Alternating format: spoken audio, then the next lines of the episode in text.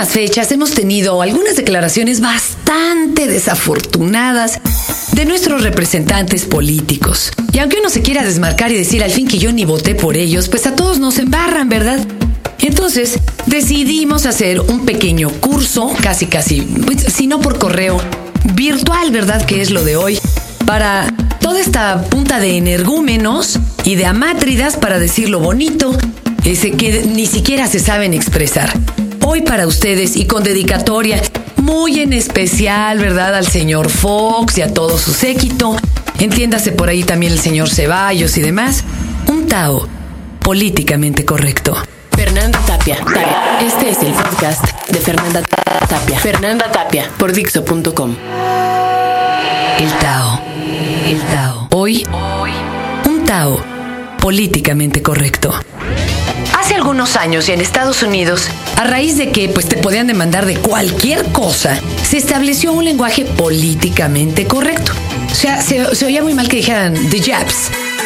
O sea, era feísimo. Tenías que decir los japoneses o las personas de extracción japonesa y cosa por el estilo.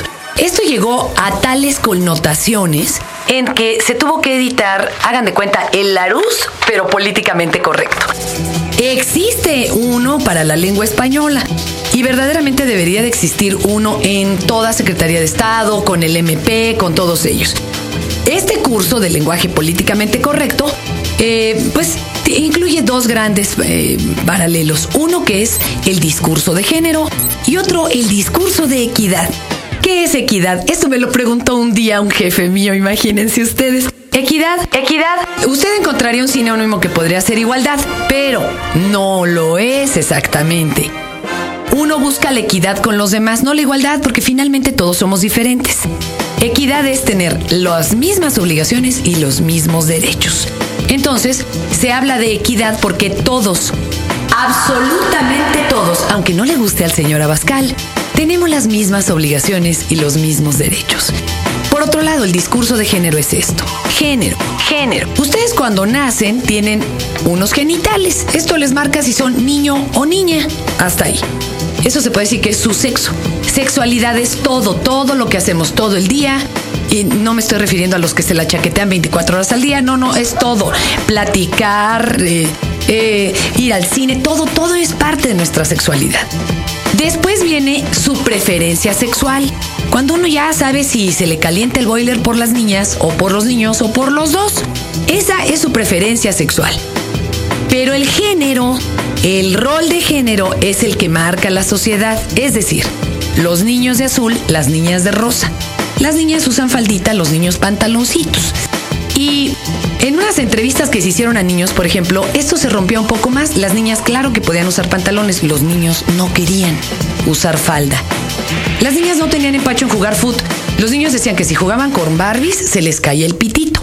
Entonces, hay que empezar a borrarnos esas locuras de la cabeza porque el rol de género no está en los genes. Es algo que nos impone la sociedad.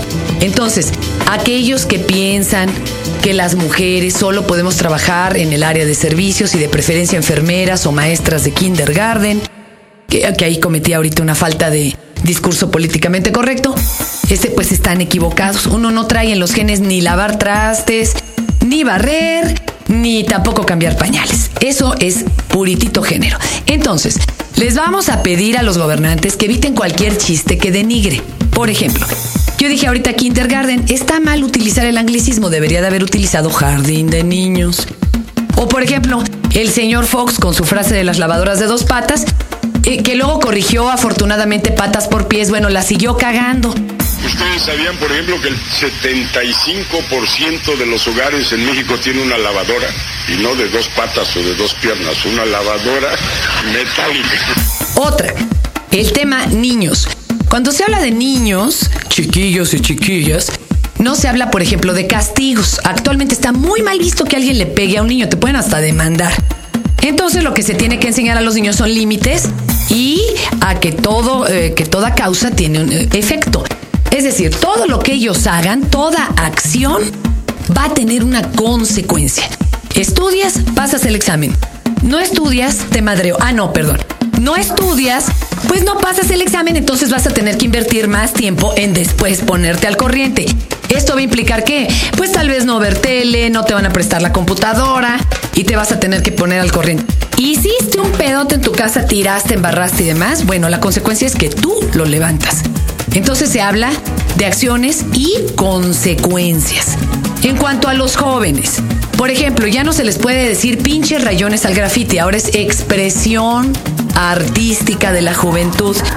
Así les hayan ido a poner chingue su madre puta la que vive aquí. Bueno, tatuajes. Esto tiene que ser bastante bien dirigido por el adulto. No se puede usted oponer eso de respeta tu casa. Déjenme decirles que en el lenguaje políticamente correcto ya no se usa. Porque el único que puede respetar la opinión del joven es el papá. Entonces, si el chamaco se emperra en que quiere hacerse un tatuaje, antes de los 18 está prohibido por ley que vaya solo. Pero usted no le queda otra, Santo Padre, más que acompañarlo y ver que por lo menos tenga permiso de salud correcto el lugar y que se usen agujas desechables. Bueno, en cuanto a enfermedades mentales, ya no se dice el loquito, el tonto, eh, no, no, no, señores. Se le dice por su nombre a la enfermedad que tengan. ¿Se acuerdan que antes decían el maníaco, depresivo? No, no, no. Son, es bipolar, esquizofrénico. En fin, tienen que usar la palabra correcta. Otra, señoras, ustedes no pueden decir, es que mi marido me da permiso de trabajar. No, él no tiene por qué andarles dando permiso, más bien las anda dando con ustedes. Este, señor, usted no diga, yo ayudo en mi casa porque le toca. Usted colabora en su casa. El que destiende la cama la tiende. Ahí le avisa usted al Sancho por si le sabe algo. Si usted ensucia un plato, lo lava. En el tema indigenismo, la mayoría de todo lo que se habla aquí en la República, se ha llegado a la, conclusión de que no son lenguas, que, son lenguas no dialectos son lenguas porque cumplen con las características de ellos. Y que se use la palabra indígena, no indio. Y mucho menos eh, usarlo denigrante, ay, qué indio eres, qué topil, hijo. Bueno, a las personas con discapacidad, olvídense de esos términos estilo eh, Lolita ya la de, ay, el plusválido. Los de las capacidades diferentes, no. Ellos, en convención internacional, acordaron ser llamados persona con discapacidad, no discapacitado. ¿Ok? Otra. Las señoras que hacen la limpieza en la casa, olvídense de chacha, gata, sirviente, olvídense. Táchenlo. A ver, en este momento le dan dilita al cerebro. Perfecto. Ahora, en este momento le ponen empleada o trabajadora del hogar. Hace un año era doméstica, pero no porque decían que no eran electrodomésticos. Entonces, por favor, empleada del hogar. Entonces, hablando del VIH, VIH es el virus. Uno puede ser portador sin haber presentado la enfermedad del SIDA, ¿de acuerdo? Y cuando se habla de, oye, tengo VIH, se dice, me infecté. No, no me contagié. Me infecté, ¿de acuerdo? Otra, Nunca hilen, cuando están hablando de SIDA, inmediatamente se habla de homosexualidad o viceversa. Traten de no hilarlo. A ver, por favor, para toda la bola de ultraderecha retrógradas que nos están dirigiendo ahorita, los homosexuales no están enfermitos. Sí, porque luego ellos así como que ya están un poco más abiertos de su cabeza y te dicen, bueno, sí hay que aceptarlos, porque pobrecitos, ¿verdad? Están enfermitos nomás con no exhibirlos. No, olvídense, no es enfermedad. Es como ser zurdo en el amor, eso es todo. Y ni le busquen más. Por favor, borren de su lista todo lo que es puto y demás. eso ya no. Yo, y es más, nosotros teníamos una, una definición muy bonita. Homosexualidad se refiere a una actitud en la cama. Puto es una actitud ante la vida y tenemos varios gobernantes putitos, pero bueno, eso es otra cosa. A los que, a, todo lo que antes se, dedicaban a la prostitución y demás, no son sexo servidoras, ahora se llaman trabajadores sexuales.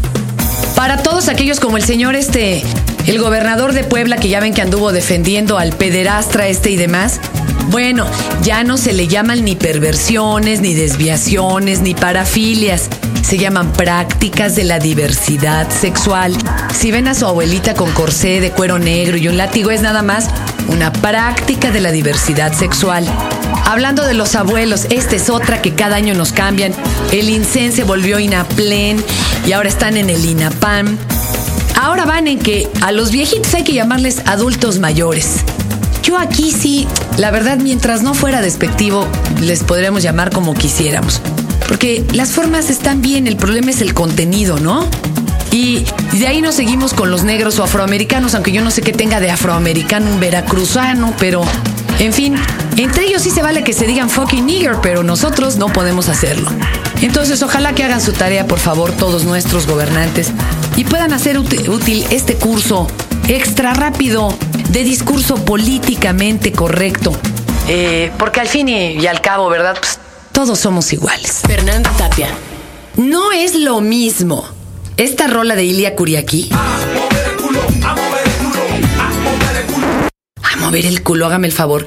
Que esta de la Sonora Dinamita. A ver, a ver. Mover. Si no la mueve, se le va a poner marita. No es lo mismo. Cerdo. No me llames. Cerdo.